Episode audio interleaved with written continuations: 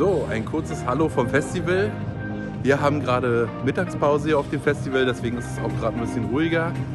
Und der André ist schon schwer beschäftigt mit der Vorbereitung des nächsten Videos. Das bringt YouTube leider auch mit sich.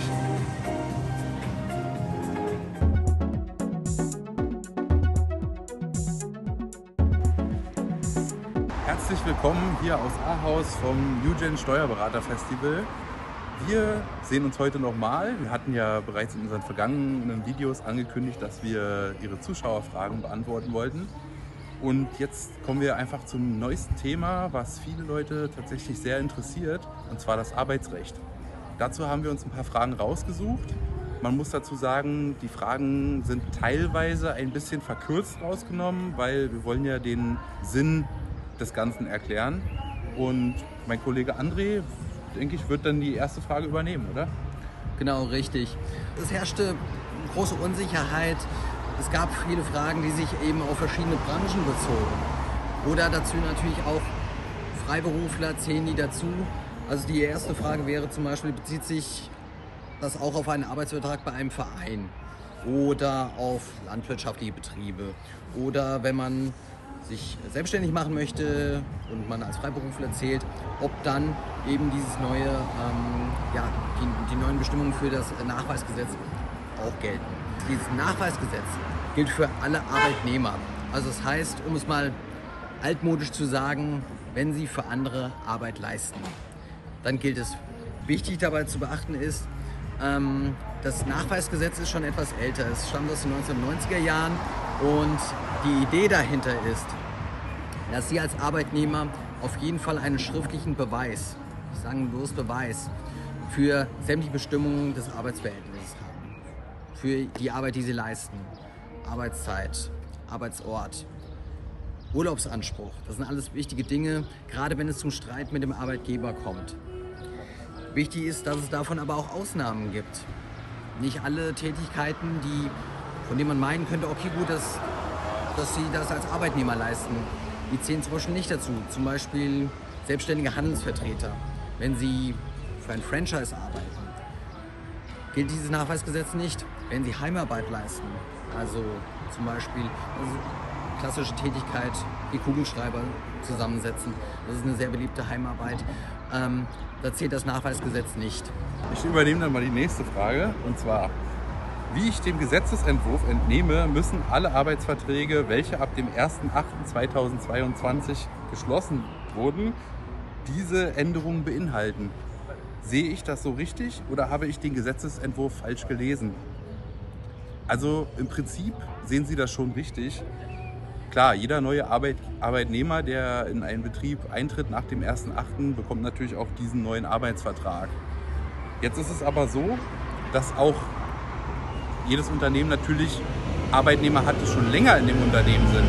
Entschuldigen für die Lautstärke, hier ist natürlich direkt eine Straße um die Ecke. Das ist aber immer noch der leiseste Platz. Es ist der leiseste Platz, genau. Okay, und diese Arbeitnehmer, die jetzt schon länger im Betrieb sind, die haben das Recht, die Änderungen nach dem neuen Gesetz einzufordern beim Arbeitgeber. Der Arbeitgeber hat sieben Tage Zeit, die wichtigsten Änderungen schriftlich an den Arbeitnehmer zu übergeben. Es gibt allerdings auch ein paar, ja, ähm, sagen wir mal, ein paar andere Bereiche. Da hat man einen Monat Zeit, dass es schriftlich festgehalten wird für den Arbeitnehmer. Allerdings die Konsequenz daraus ist natürlich, ja, dass es laut ist. Nein, die Konsequenz daraus ist natürlich, ähm, dass die Betriebe weitestgehend diese Arbeitsverträge komplett gleich nach dem ersten Tag ändern werden oder zum ersten Tag. Ja. Und jetzt nehmen wir mal ein Beispiel. Ein Unternehmen, stellen Sie sich jetzt einfach mal vor, ein Unternehmen, was 10.000 Mitarbeiter hat, ja, und alle wollen zur gleichen Zeit eine Vertragsänderung. Stellen Sie sich das einfach mal vor, das ist nicht machbar. Ja? Vor allem, Sie haben sieben Tage Zeit. Das heißt im Grunde genommen, dass dieses Unternehmen äh, mit Ordnungsgeldern nur so überzogen wird. Ja? Das ist nicht wirklich gut durchdacht.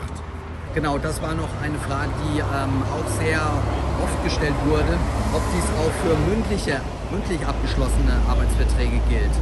Da kann man sagen, die mündlich abgeschlossenen Arbeitsverträge sind gültig, außer sie sind befristet. Dann gilt diese Befristung nicht. Befristete Arbeitsverträge müssen immer schriftlich abgeschlossen werden.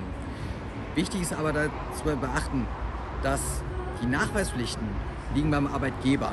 Sie als Arbeitnehmer brauchen sich da eigentlich noch nicht mal so den Kopf zu machen. Wichtig ist es für Sie nur für den Fall, dass es dann zum, Streit, dass es zum Streit mit dem Arbeitgeber kommen könnte.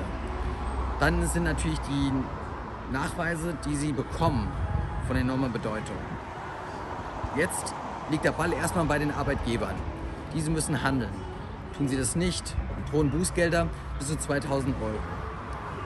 Für die Arbeitgeber kann es kritisch werden. Vor allem, wenn es dann zur Betriebsprüfung kommt. Die Behörden überprüfen die Bestimmung oder ähm, ja, dass das Nachweisgesetz befolgt wird. Dann bei der Betriebsprüfung, Lohnsteuerbetriebsprüfung, durchgeführt wird das Ganze dann von der Rentenversicherung. Hast du noch eine Frage? Sonst so, von meiner Seite her nicht. Gut, dann nehme ich die nächste direkt hinterher. Und zwar, ich habe flexible Arbeitszeiten, fange an, wann ich möchte und höre auf, wenn ich möchte. Wie soll das gehen, wenn da steht, dass ich um 8 Uhr anfange? Ja, das ist eine schwierige Sache. Und zwar, im, laut dem Gesetzesentwurf muss ja alles bis ins Detail niedergeschrieben werden. Ja? Und ähm, viele Firmen haben zum Beispiel Gleitzeit, flexible Arbeitszeiten. Es steht nichts hundertprozentig Genaues im Gesetz. Man hat aber die Möglichkeit der rechtlichen Auslegung. Und zwar haben wir da zwei Optionen. Die erste Option ist sozusagen den Wortlaut des jeweiligen Paragraphen zu nehmen, was in diesem Fall jetzt aber nichts bringt. Ne, André weiß ja auch, dass äh, der Gesetzesentwurf, der ist eben nicht für diese Art flexible Arbeitszeit ja. ausgelegt bisher. Vom Bürokraten erschaffen, ja. Genau, im Grunde genommen haben wir dann nur noch die zweite Option, und zwar der Sinn und Zweck des Paragraphen. Das heißt, nehmen wir mal an, ein Unternehmen hat zum Beispiel Arbeitszeiten zwischen 10 und 20 Uhr, was ja oftmals gängig ist, ja. Ähm, der Arbeitnehmer arbeitet ja nur acht Stunden plus natürlich eine Pause. Sehen wir jetzt einfach mal an eine Stunde.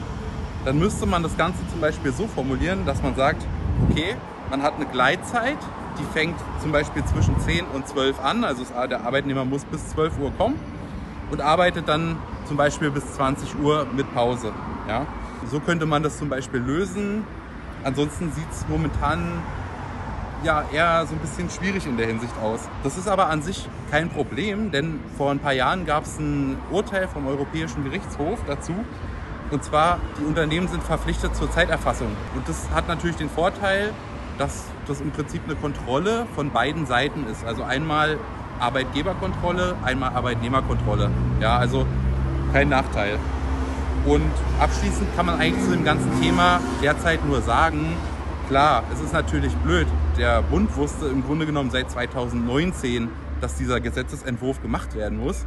Und es ist nichts passiert. Und jetzt vor kurzem im Grunde ja, kurz vor Fristablauf. Kurz vor Fristablauf wird da so ein Gesetzentwurf hingeknallt, der an vielen Ecken nicht so richtig Hand und Fuß hat, wo viele Arbeitsrechtler die Hände über dem Kopf zusammenschlagen und sagen, um Gottes Willen, was für ein äh, Bürokratiemonster. Ja. Und das, der Rückschritt in das papierende Zeitalter. Genau, das kommt auch noch dazu. Ähm, aber abschließend muss man natürlich dazu sagen, trotz alledem, ja, der Sinn und Zweck von dem Ganzen ist ja eigentlich Transparenz. Im Sinne, jetzt ist es natürlich eher im Sinne vom Arbeitnehmer. Der Arbeitgeber hat jetzt aktuell etwas größeren Nachteil, würde ich jetzt einfach mal sagen. Aber im Grunde genommen geht es wirklich um Transparenz und auch ein bisschen um den Arbeitnehmerschutz. Und ja, die Umsetzung ist natürlich schwerfällig. Ja. Das Thema wird natürlich wahrscheinlich noch ein Dauerbrenner sein. Ich gehe davon aus, dass wir mit Sicherheit noch einen weiteren Text pro Talk dazu machen werden. Wir werden jetzt erstmal noch mal reingehen, dann zeigen wir Ihnen noch ein paar schöne Bilder und später genau. melden wir uns nochmal. Ja, wir hoffen, Ihnen haben die Videos gefallen. Wir haben ja noch ein paar Zuschauerfragen offen. Da werden wir vielleicht auf der Rücktour dann nochmal was drehen. Ne? Es wird dann in den nächsten Tagen auch auf den Kanal kommen. Ja, wir haben jetzt noch eine vier Stunden Rückfahrt nach Frankfurt und in diesem Sinne verabschieden wir uns von Ihnen und schalten Sie gerne wieder ein beim nächsten Video. Läuten Sie die Glocke und abonnieren Sie unseren Kanal. Wir haben uns gefreut. Hat Spaß gemacht, ne? Auf jeden Fall. Genau. Wir trinken jetzt noch einen Schluck und dann machen wir uns auf den Weg. Bis bald.